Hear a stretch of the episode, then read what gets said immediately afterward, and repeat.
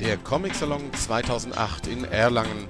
Wir berichten auf Splash Comics live in Ton, Bild, Video und Text aus dem Frankenland. Umso dankbarer bin ich dafür, dass wir zwei ausnehmend interessante Comiczeichner hier begrüßen dürfen. Und ich warne auch direkt, wenn ich sie vorgestellt habe, werde ich in die englische Sprache überwechseln, damit wir das Gespräch etwas simpler und ohne Simultanübersetzung hier führen können, weil das die ganze Sache natürlich nur verzögern würde. Aber wie gesagt, die Vorstellung mache ich wiederum noch sehr, sehr gerne in Deutsch, vor allem damit Toshi Anderson nicht versteht, was ich über ihn sage. Das ist der Herr zu meiner Linken. Der Martin Luther King Biograf, ein ganz, ganz fantastischer Band. Falls Sie ihn noch nicht haben, haben Sie jetzt noch wenig Zeit, denn es ist eine der letzten Veranstaltungen auf diesem Salon, ihn dort unten am Stand von Carlsen zu erwerben. Lohnt sich allemal. Sie werden immens viel über Martin Luther King lernen und Sie werden etwas Comic-Avantgarde kennenlernen, die im höchsten Maß bemerkenswert ist. Aber dazu nachher mit Sicherheit noch mehr. Dann wiederum neben, direkt neben mir Reinhard Kleist, der Biograf von Johnny Cash. Wie Sie am Namen Reinhard Kleist hören, ein Deutscher. Darauf versteht er alles, was ich sage und ich bin sehr viel vorsichtiger, wie ich jetzt weitermachen werde. Cash ist insofern ein ganz besonderes Phänomen, abseits davon, dass es eine hervorragende Biografie ist, dass auch ein immens erfolgreicher Comic für deutsche Verhältnisse ist. Das hier ist bereits die dritte Auflage, deren Titel will ich besonders liebe, darum habe ich diese Auflage mitgebracht.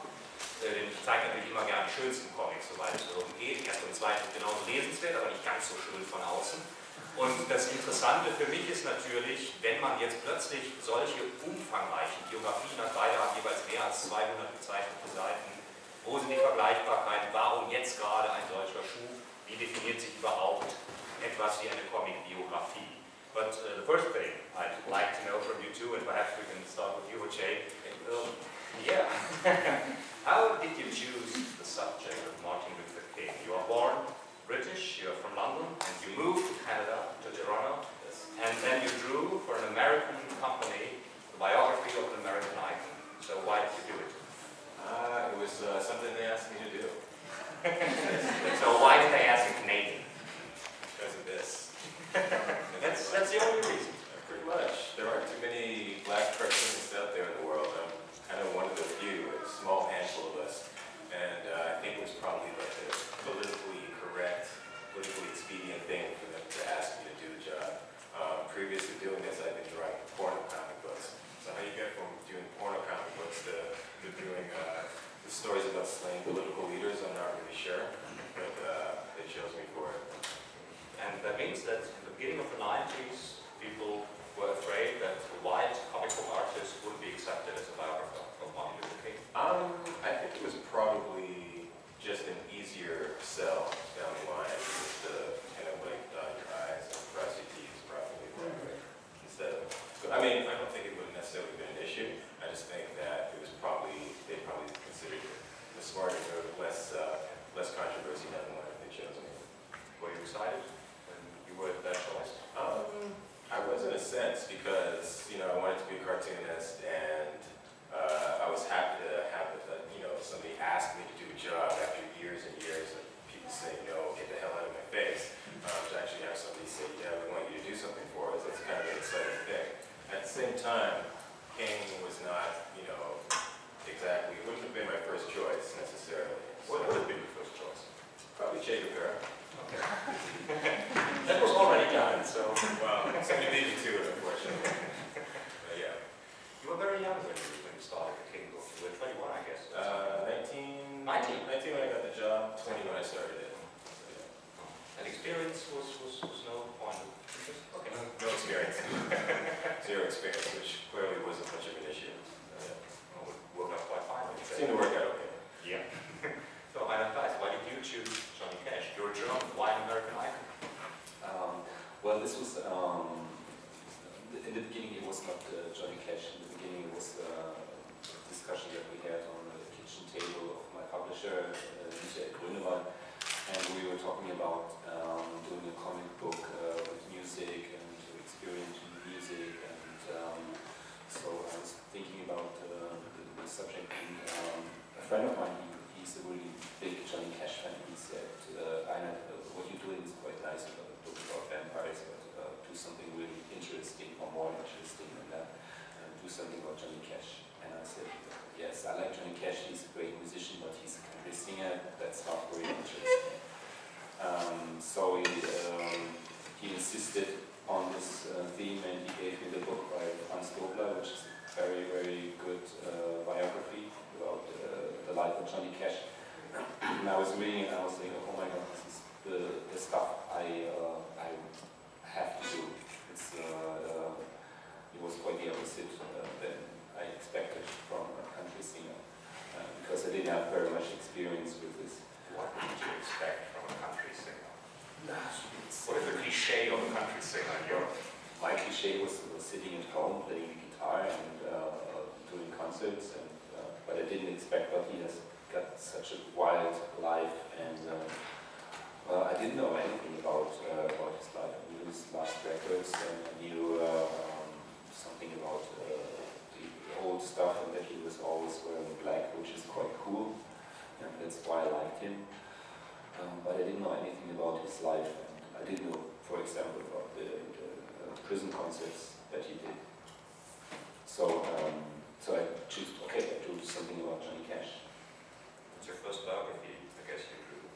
Um, not exactly. I did. Uh, I did a book about H.P. Lovecraft. Oh, yeah, right. But that was very fictitious, I think. Yeah, yeah. It was something like a meditation yeah. on, the, on the life of. I never read that as a biography. In fact, I always thought it's a kind of essay or something like that. Yeah. his life. So uh, how did you make the decision to, to accept an offer like this? It was quite a lot of work.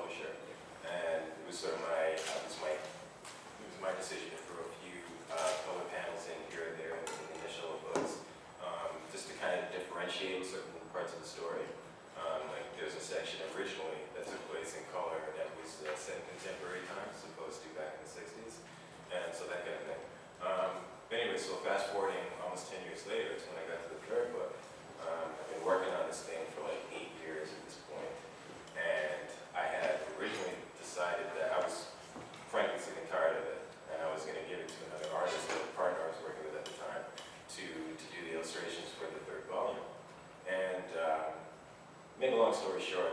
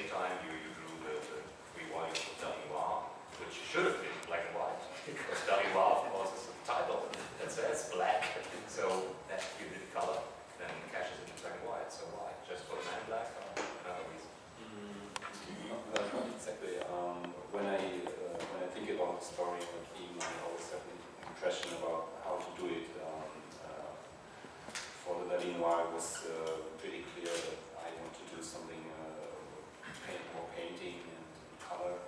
And for Johnny Cash, it was absolutely clear that it should be black and white, and, more black than white. And um, because I think it, it fits to the um, to the atmosphere of, um, of his uh, music. Uh, and for example, the, the last albums that he did, uh, they, the image of the like the image on the CD, they are always uh, in, in black and white. And uh, also his uh, earlier photographs, they always, uh, most of them are uh, dealing with black and white. So it was pretty clear that, that I would choose um, a black and white style.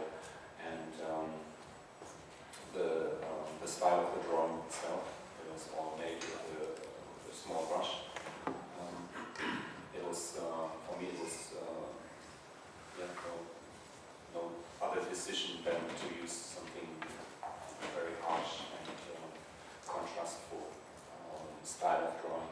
Was there, were there any uh, financial considerations with your publisher? Like, it's probably better for us if we do it in black and white as opposed to color, or that kind of thing. No, no, no, uh, no financial decision. I don't know if they would have done a color book. So there is not a kind of expectation that a historical stuff is not adult history, of course, but well, some kind of a theme which is some these some studies ago, uh, ago, that it should be in black and white to give it a kind of feeling of historical things. Not as far as I'm concerned. Yeah. You are changing your drawing style in some chapters, especially when, when you when you're illustrating some songs. You're, you're having some songs setting the, the pictures which tell different stories, which doesn't have anything to do with cash, but just illustrating the stories. So why did you use those different drawing styles for these song illustrations? Um, it was the same. Uh, I picked some songs uh, where I think uh, I have an idea how to, uh, how I want to, to illustrate them because uh, I find the story of those songs interesting and they fit into the uh, dramatical situation in the book. And um, so I had the impression to, uh, um, to for example, for this uh, song about the Indians, uh, I choose these uh, Indian illustrations that I found in an old book somewhere. So I copied the idea and changed a little bit into my style. So I was telling the story of this song. It was uh, the song of Ira Hayes, a soldier who was killed. Uh, no, he was went to the Korea War. no, not the Korea War, the war against Japan. and um, for another song, for example, um, I choose some more like a funny style because I think it, it fits to the story. Um, well, yeah, I change my style quite often because uh, I think um, uh, my style should stand uh, behind the story and not in front of the story. So I, I, uh, I don't choose the stories um, that should fit to my style. Uh, it's the other way around. Interesting enough for me, you, also started with, a song as kind of starting point for, for your narrative. You had Sweet Lorraine by Nat King Cole as starting point, and it, it's the last three or four panels. Why did you choose that? Uh, I wish I could tell you there was some like, you know, intellectual reason. It was just the song. I just I needed a song from uh, a certain time period, and it seemed to fit. So, Are there any sources that Martin Luther King really loved it? couldn't tell you. no idea. What sources did you use to Uh, reconstruct his life? People's Records Live. Um, mostly biographies, and uh, a lot of. Um, I got I'm fortunate enough to have a lot of like documentary footage that my folks have amassed over the years about the civil rights movement and uh, just about those times in general. So that was a pretty pretty big source,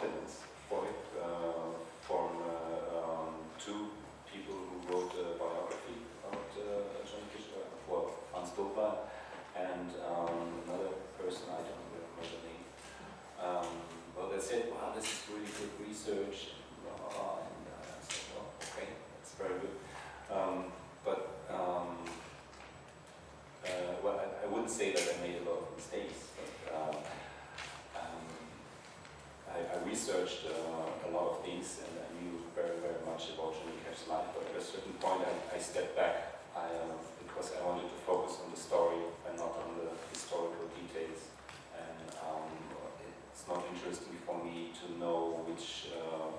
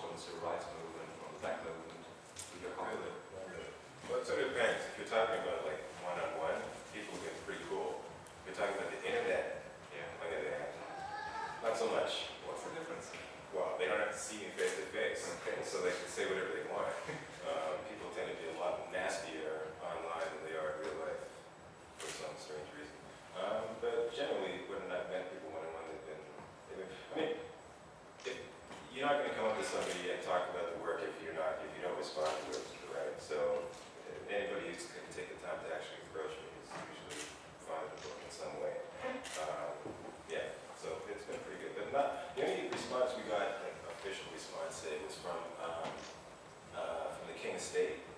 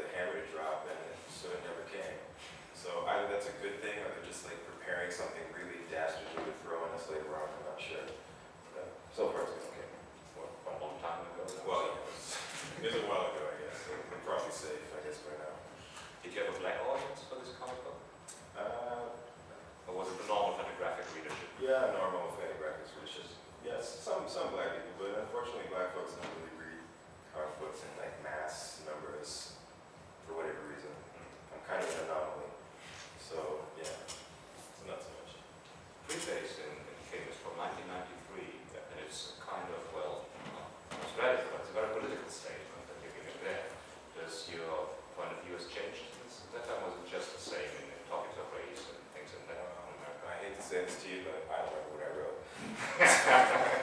I haven't read it since I wrote it, so.